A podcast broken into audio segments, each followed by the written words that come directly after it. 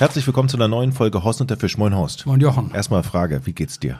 Naja, es geht wieder. Also wie gesagt, was ich hatte mir ja auf der Messe in Berlin da so Corona eingefangen und mhm. hat mich auch richtig heftig erwischt. Also ich habe hier das volle Programm gehabt mit Schüttelfrost und Fieber und Mut und Antrieb los und alles. Und eigentlich geht es mir heute erst den zweiten Tag, wo ich wieder so ein bisschen Lebensmut habe. Ich habe gerade mein Angelgeschirr eingepackt. Was, wir wollen ja eigentlich uns heute Morgen treffen. Ich wollte dich schon fragen, was du unter früh verstehst. Nee, jetzt ist schon wieder.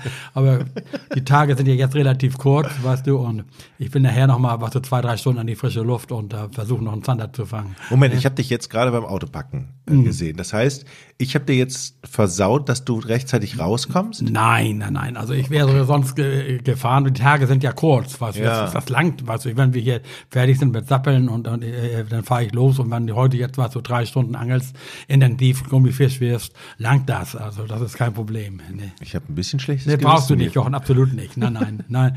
Du, es ist auch so, das ist eigentlich nur, was du, weil ich ja jetzt praktisch eine ganze Woche rumgegammelt habe und so. Und dann hat man schon so ein bisschen Entzugserscheinungen. Was das nützt ja nichts, wenn ich mir mein Angelgeschirr angucke, was ich habe dann immer Angst, das rostet schon ein. Mhm. Was einige angeln jetzt um diese Zeit ja gar nicht mehr. Aber solange Chance besteht und so, fahre ich eben nochmal los, was so. Und Apropos Zander. Ich war in einem Fischladen mhm. in Husum. Ich möchte jetzt den Namen nicht nennen und habe mir Zanderfilet und Schollenfilet gekauft. Habe das gemacht in der und ich war den ganzen Abend schlecht. Ich glaube, der Fisch roch auch schon so ganz komisch. Und normalerweise heißt es ja, wenn du, wenn der Fisch so ein bisschen riecht und man so ein schlechtes Gefühl schon dabei hat, ist es lieber nicht. Ich hätte das, äh, hätte mal auf mich hören sollen. Ich hatte wirklich, meine Frau und ich, wir lagen den ganzen Abend flach, weil uns schlecht war. Mensch Jochen, hättest du was gesagt? Ich habe ja, also wir dürfen ja nicht mit Zander handeln, aber ich habe gerade hier meinem Nachbarn Zander geschenkt, warst du, nicht Zanderfilet. Oh. und ich habe auch noch ja noch Fisch in der Truhe, also ich kann dir auch noch mal für eine Mahlzeit äh, äh, äh norwegischen Fisch mitgeben, ist kein Problem, weißt du. Ne? Also wir haben, ich habe ja die letzte Zeit relativ gut Zander gefangen und äh, äh, wie gesagt, ich hatte dann einen über und mein Nachbar Nachbar, der hat mir schon ein paar Mal geholfen und da hatte ich den gerade frisch filetiert und der war da. Und dann, ich fragte, ob er mal Appetit auf Zander hätte, weißt du, und dann war er hellauf begeistert. Also grundsätzlich, Jochen, ein Fisch, der schon riecht im Fischgeschäft, mhm. Also man muss dazu sagen, was das Fisch ja relativ leicht riecht und das ist nicht der Fisch, sondern das Fischwasser. Mhm. Also wenn ich jetzt einen frischen äh, Dorsch oder Zander und spüle den ab und lasse den stehen, was und äh, dieses Wasser äh, und der steht so ein bisschen in dem Wasser, deswegen habe ich immer so ein Sieb, dass es dann abtropfen kann. Also dieses Fischwasser kann bestialisch riechen, aber deswegen ist der Fisch immer noch frisch und also also Vielleicht lag es auch woanders dran. Ich ja, möchte da jetzt aber, nein, nein. aber irgendwie hatte ich das Gefühl, dass Nein, aber schon wenn du mit also Tom, du, also wenn ich schon Bedenken habe, was du, da lasse ich lieber die Finger davon, aber Ja, ich hatte Bedenken und Hunger. Das war, das war keine gute Kombination. Nee. Ähm, aber heute gehst du wieder Zander angeln. Ja. Ja, siehst ja, du, dann weißt du ja, wen du anrufst.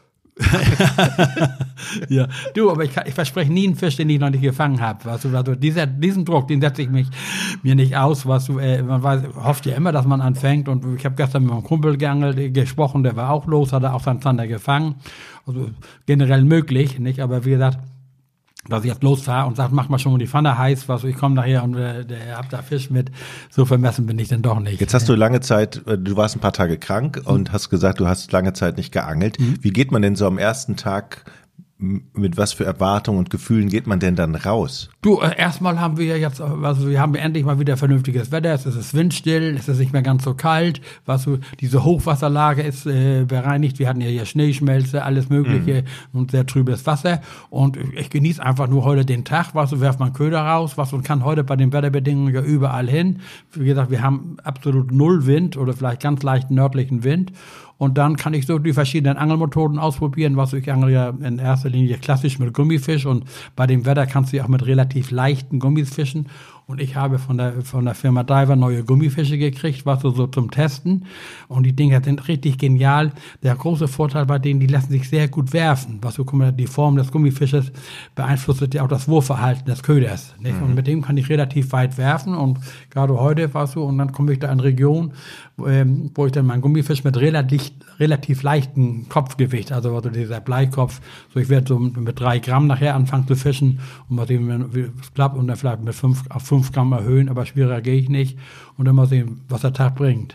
Wenn so eine, du hast gerade beschrieben, das Wetter war bei uns, wie in vielen Teilen Norddeutschlands und Deutschlands, also viel, wir hatten viel Schnee, jetzt ist es abgetaut, dann waren die ganzen Gräben hier voll und auch die, die Flüsse sehr voll. Kann man dann zu dem Zeitpunkt angeln oder, oder muss man dann, äh, äh, Naja, war, war mein Kaffee wichtig- oder, oder muss man ein paar Tage warten? Nein, nein. Also wichtig ist, dass du das Ufer siehst, nicht? Also was, wenn die Wiesen und alles übervoll, äh, Damit man nicht reinfällt. Oder sowas alles. Und dann kommt bei uns hinzu, weißt du, unser Wasser entwässert ja in die Nordsee, nicht? Und äh, wenn jetzt draußen Flut ist, dann haben wir praktisch drückt das Wasser nur ein bisschen nach, hast du ein bisschen Bewegung drin. Aber wenn sie jetzt bei diesem relativ ruhigen Wetter die Schleusen aufmachen, dann hast du so einen harten Druck auf dem Wasser, dass du dann den entsprechend schwerer fischen musst, nicht? Also da äh, Was meinst du mit Druck auf dem Wasser? alles Wasser hier abfließt. Also sonst haben wir ja langsam fließendes Wasser oder teilweise stehendes Wasser. Und jetzt durch diesen enormen Druck, weil wir eben Hochwasser haben, ne, gurgelt das richtig raus, was und reißt ja alles mit, was es ist, aber trotzdem beißen die Fische. Ne? Also ich bin wie so ein Verfechter, ich mag viel lieber ziehendes Wasser als stehendes Wasser. Ne? Also muss Bewegung im Wasser sein. Und da wir hier ja so Ebbe und Flut haben, hat ja jeder einen Tide-Kalender, an den kann man sich dann in etwa orientieren, weiß, weiß dann etwa, wann Ebbe ist. Dann haben wir in der Regel immer Zucht drauf, aber im Augenblick ist, war eben der Druck so hart und die Wiesen waren derart überschwemmt, dass du nur nicht richtig ans Ufer konntest und äh, äh, und im Augenblick, weil wir so ruhiges Wetter haben, ist natürlich viel Wasser abgeflossen und äh, man kann jetzt wieder unter normalen Bedingungen fischen. Ist das eine besonders schöne Situation, die wir haben in Nordfriesland durch Flut und Ebbe und Naja, du hast immer Bewegung im Wasser. Natürlich, was so, äh, äh, leiden wir auch ja darunter, was so, dass die Flüsse alle begradigt sind und nicht mehr so wie früher durch die Landschaft die meandern, was so, sondern äh, das sind eigentlich nur noch Abflusskanäle. Ne? Wenn du so den Bonsiler Kanal nimmst, der ist schnurgerade, ist eine Schleuse vor, weißt du, und ist wenig Struktur im Wasser, nicht? Und da das natürlich schöner wäre erst, wenn, wenn das ja alles wieder etwas natürlicher wäre, weißt du, guck mal, wir haben zum Beispiel auch Staustufen im Sommer, weißt du, wo dann kein Fischaufstieg möglich ist, weil für die Bauern das Wasser aufgestaut werden muss in trockenen Wassern, dass sie da die Gräben fluten können und ähnliches. Und man baut ja heute um, was also ich bin ja ein großer Verfechter von diesen sogenannten Sohlgleitern. Weißt du, da werden künstliche Steinbarrieren ins Wasser geschaffen, dass sich das Wasser da aufstaut und dadurch hältst du immer einen gewissen Wasserstand und da können natürlich die Fische aufsteigen, ohne dass sie irgendwelche Hindernisse überwinden müssen, Staustufen und ähnliches. Weißt du, guck mal, wenn die, wenn die jetzt gerade im Herbst, wenn wir einen trockenen Herbst haben und die Jahre und Wochen lang sind die Schleusen zu, weil einfach zu wenig Wasser ist, es sich geregnet hat, dann können auch die ganzen Meerforellen, Lachse und ähnliche nicht aufsteigen, nicht? Die Aale wandern und so. Da haben wir schon ein Problem, was so, mal, wir haben hier eine aktive Meerforellengruppe, wir fischen auch jedes Jahr elektrisch ab, streifen die Fische ab, brüten die aus und setzen schon seit über 50 Jahren Meerforellensetzlinge, nicht? Aber es ist so, dass immer weniger Fische aufsteigen, was so, weil die äußeren Bedingungen nicht stimmen. Also die, die Fische brauchen Süßwasser, guck mal, das ist dieser Lokstrom, der in die Nordsee fließt und dann wollen sie in die Flüsse aufsteigen, dann kommen sie hier an und dann ist die Schleuse zu. Ne? Und dann, wenn dann wenig Druck von der Geest kommt, also das Wasser rausfließen muss, das sind Stemmtore, dann bleiben die zu und die Fische können nicht aufsteigen. Nicht? Das dann ist ja so ein, das ist ja, äh, das, äh, die Schleuse äh, reagiert ja auf Druck, ne? Ja, also genau. wenn's, wenn, wenn, Wasser reindrückt von der Nordsee, dann geht es automatisch auf und umgekehrt auch, ne? Also ne, wenn, wenn das von der Nordsee reindrückt, geht sie zu normal, sonst würden wir ja absaufen bei Sturmflut. Nicht? Du hast absolut recht, ja, das macht Sinn. Nee, aber wenn der Druck von drin zu groß ist, weißt du, dann geht es auf eben. Nicht? Ja, das macht Sinn. Und, der- und wie gesagt, und das kann man aber manuell beeinflussen. Wie gesagt, wenn wir jetzt ein trockenes, einen trockenen Herbst haben und einen trockenen Sommer, sodass die Landwirtschaft auf Wasser angewiesen ist, dann lassen sie eben nichts raus. Weißt du, dann machen sie Schleusen zu und stauen dann auf, um die Gräben zu fluten und dass die Tiere Wasser haben und die, für die Landwirtschaft. Aber wie gesagt, das ist alles Natur. Also wir haben, auf alle Fälle haben wir Wasser genug und genug Möglichkeiten zum Angeln. Und auch Fische sind noch genug da. Also da gibt es keine Beschränkung. Du hast gerade gesagt, die Meerforellen werden, die Setzlinge werden ausgesetzt. Die heißen Setzlinge, ne? Ja. Wann, wann ist die Zeit? Die, also die werden die jetzt leichen die. Also eigentlich so die beste Zeit ist immer November, weißt du, dann steigen die Fische auf. Früher hatten wir, glaube ich, dann noch einen Feiertag, dann waren wir schon immer mit dem Elektrofanggerät los, weißt du, und werden diese Fische werden dann äh, wenn sie reif sind, kann man sie abstreifen. Also die, die, die Das heißt, sie werden kurz betäubt und dann. ja, also du gehst mit einem Elektrofanggerät, dazu brauchst du die Lizenz und musst du auch vorher anmelden. Also das kann nicht jeder, was du, die müssen da richtig ausgebildet sein. Und dann gibt es die Möglichkeit eben mit Warthose, was du, werden die mit leichten Stromstößen betäubt und die kannst du dann im, im Catcher nehmen und dann werden, wird gefühlt, ob der leicht reif ist, weißt du, dann werden sie äh, abgestriffen und ähm, und wenn nicht, werden sie noch für ein paar Tage Gehälter. Da gibt's extra Bruthäuser, weißt du, bis der Laich dann eben reif ist. Und du brauchst ja in erster Linie immer ähm, Eier, also Frauen. Ne, ein Milchner, der kann jede Menge, was du, äh, ähm, Eier befruchten. Und dann gibt es so diese Reagenzgläser, was du dann siehst, du kommt die, die Eier da drin, die sind ja in der Regel so orangefarbig. Dann kommt die Milch, also der Samen dazu, dann wird das vermischt. Und dann kommt das in so Bruthäuser. Nicht? Und dann geht das äh, nachher zum Frühjahr werden dann die kleinen Brütlinge, was du da, oder auch manchmal Setzlinge, die werden dann ein bisschen vorgestreckt, länger gefüttert und ähnliches. Also das ist äh, erforscht und funktioniert. Also der Meeresforellenbestand ist gesichert. Im Gegenteil, es gibt vielleicht schon schon zu viele, nicht, weil äh, die Laichplätze einfach fehlen, nicht. Also wir äh, schaffen ja zum Beispiel, habe ich jetzt gerade einen Bericht gelesen, immer wieder gibt es unsere Angelvereine bemühen sich ja sehr die Meerforelle, dass sie auch hier ab uns ableichen kann und dann wird Kies und ähnliches eingebracht, damit die Fische dann äh, äh, äh, natürlich ableichen können und nicht mehr darauf angewiesen sind, dass sie künstlich befruchtet werden, halbwegs was so. Wir haben also einen gesunden Bestand und wir haben auch Kiesbänke, wo die Fische aufsteigen können. Also da ist für gesorgt, was und wird auch sehr, sehr viel gemacht. Guck mal, mittlerweile gibt es ja Programme, die Gewässer sollen ja eigentlich alle durchgängig werden. Das heißt, oh- ohne Staustufen wieder natürlich, was du, dass die Fische aufsteigen können und äh, daran wird gearbeitet und äh, die kleinen Auen, so die Jevenstedtau und ähnliche Auen, in erster Linie die Ostsee gehenden Flüsse sind da noch besser. In der Ostsee gibt es wesentlich mehr Meeresforellen als bei uns in der Nordsee. Ne? Hier sind die Fressfeinde natürlich noch wieder, wieder verstärkt. Also wenn du das verfolgst, die Robben, die Jungen jetzt gerade auf Helgoland, die haben noch kaum Platz, wo sie liegen können, die Seehunde, aber das ist alles Natur. Nicht? Und der Mensch greift da ein, aber der Meerforellenbestand ist absolut gesichert. Ne? Wir wollen ein paar Fragen beantworten von euch. Ihr habt ja die Möglichkeit, Horst Fragen zu stellen. Mir natürlich auch, ich kann sie nur nicht beantworten. Äh, Fragen, Fragen at Horst und der Fisch ist die E-Mail-Adresse. Max hat geschrieben, vielen Dank für euren tollen Podcast. Ich höre jede Folge. Das ist sehr gut. Und zwar schreibt er, ich äh, jetzt im Winter haben wir Angler beim Spinnfischen immer wieder mit gefrorenen Ringen zu kämpfen. Kann das die Schnur beschädigen oder ist das Eis an den Ringen eher unbedenklich? Meine Rolle hat auch schon mal gestreikt und ließ sich plötzlich, rück, plötzlich rückwärts drehen. Ich glaube, das hat auch an den eisigen Temperaturen gelegen. Auf was achtest du bei der Ausrüstung sonst noch bei sehr kalten Temperaturen?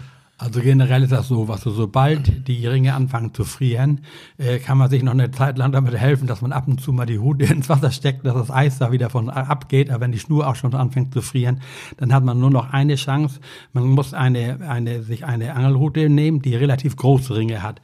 Heute haben wir die meisten äh, äh, Routen relativ kleine Ringe, die natürlich schneller zufrieren als große Ringe. Ne? Also wenn ich jetzt im Winter bei eisigen Temperaturen, wenn die Schnur friert, eine Route mit großen Ringen und die etwas fetten, metallig oder, oder, oder so Labello, irgendwie was so, so, so fett, die Ringe ein bisschen einfetten und dann monophile Schnur. Keine geflochtene Schnur, die monophile Schnur, erstmal äh, äh, friert die nicht so schnell und rutscht leichter durch die Ringe. Aber wenn dann der, der Frost zu hart wird, hat alles keinen Zweck. Also das einzige Möglichkeit ist größere Ringe, die Ringe ein bisschen einfetten und monophile Schnur auf die Rolle, keine geflochtene Schnur. Wenn die geflochtene Schnur friert, kann sie brechen und äh, äh, flutscht auch nicht mehr durch die Ringe. Habe ich gerade selbst erlebt diesen Winter. Kostet auf einmal Wurfweite und Mhm. dann muss man einfach ähm, akzeptieren, dass die Natur stärker ist und eben tatsächlich umsteigen auf monophile Schnur. Meine völlig bescheuerte Frage. Handschuhe und Angeln. Äh, Geht das? Also ich kenne einige Angler, es gibt ja jede Menge von, von ähm, Handschuhen, was du da, wo du einmal den Daumen frei, Zeigefinger frei hast oder die ganze Hand frei kloppen kannst oder ähnliches. Machst du bestimmt nicht. Ich oder? nicht, nein. Also ein Tipp von mir, wenn ihr jetzt im Winter angelt und äh, ihr habt Probleme mit kalten Fingern, äh, die Hände einmal ins Wasser stecken, ins eiskalte Wasser stecken, bis das man verschmerzt nicht mehr aushält. Und dann diesen Fischergruß, die Hände um die Schulter schlagen und dann, dann reiben. Und wenn die Hand einmal richtig schön durchgefroren ist, friert man nicht mehr. Sonst würden ja alle Fischer würden ja streiken, was du, du kannst einfach mit Handschuhen, also da habe ich auch mal, du, ich habe mal einen Redakteur vom Bayerischen Fernsehen, der äh, wollte unbedingt, sein Traum war, eine Meeresforelle zu fangen. Und ich kannte ja gute Stellen und äh, war auch relativ erfolgreich im Meeresforellenangeln. Und dann war ich mit dem los, was, und der zog sich zwei Paar Handschuhe übereinander. Also das war so eine Frostbeule. Und ich so, das kann nicht angehen. Und du, ob es glaubst oder nicht, dann kriegte der tatsächlich einen Biss, konnte aber gar nicht mehr reagieren, du, weil du, du musst ja sofort anschlagen und dann kurbeln und Druck halten auf den Fingern. Also, wer dazu neigt. Es gibt wirklich jetzt Neopren-Handschuhe und wie gesagt, du kannst die Finger wegklappen, ähnliches. Also ich nicht. Leute, steckt die Hände ins Wasser, beißt die Zähne zusammen. Das ist nur ein kurzer Schmerz, aber dann äh, geht's anschließend. Ne? Äh, Jörg fragt, ich höre euch sehr gerne, finde es schade, dass es gerade nicht möglich ist, die alten Folgen zu hören. Gibt es die Möglichkeit, eine CD von euch zu erwerben? Das finde ich schön. Wir hatten mal Probleme mit unserem Podcast-Hoster. Der war paar Tage lahmgelegt wegen technischer Probleme. Das Problem ist aber gefixt. Also wenn man jetzt bei Spotify oder man muss einfach nochmal reloaden, dann sind alle Folgen wieder da. Äh, eine CD gibt es tatsächlich nicht. Äh, tut mir leid. Also alles nur digital. Dann eine Frage zu Circle Hooks von Alex. Es macht Spaß, euch zuzuhören. Lieber Horst, du hast erzählt, auf Platte auch mit Circle Hooks zu angeln. Welche Hakengröße verwendest du?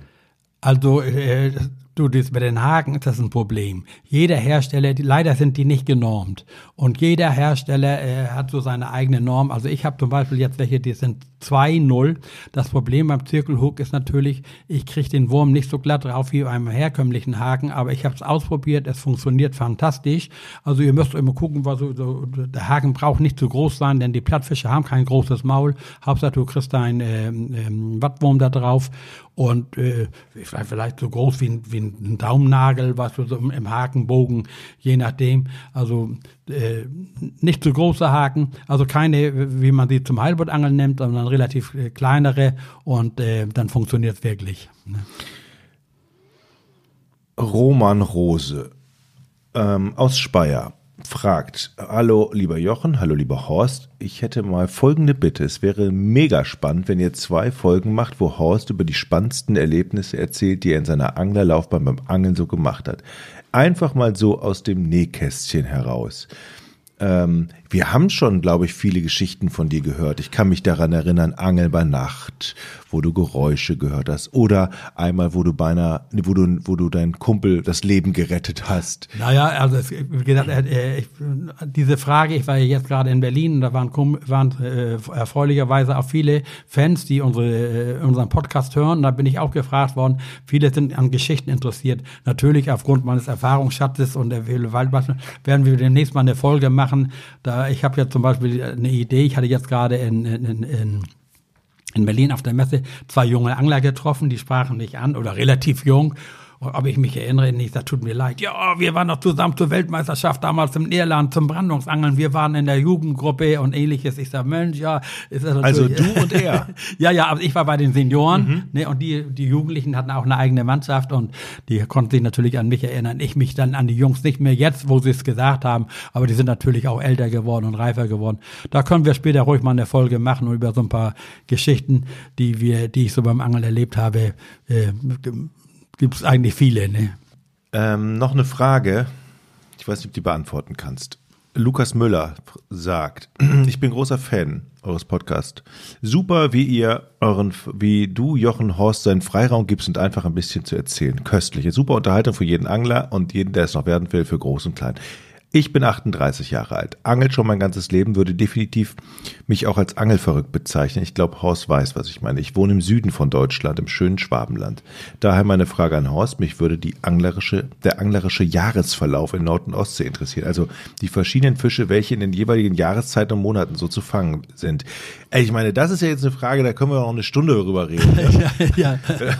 Also, das weiß ich ja sogar als Nicht-Experte, dass das ist ein bisschen Naja, was wir kurz zusammengefasst ist, ist das so, was, es kommt ja immer aufs Bundesland an. Guck mal, in Schleswig-Holstein ist die Meeresforelle das ganze Jahr frei, das heißt die mit losen Schuppen. Ne, wenn die jetzt braun gefärbt ist, musst du zurücksetzen. In Mecklenburg-Vorpommern hat sie eine Schonzeit bis 15. Dezember. Ich, was haben wir heute für ein Datum? 15. Ah, Dezember. Dann, dann sind die ganzen Angler in Mecklenburg-Vorpommern heiß und gehen auf, auf Meeresforelle. Ne? Also das ist der typische Winterfisch. Ne?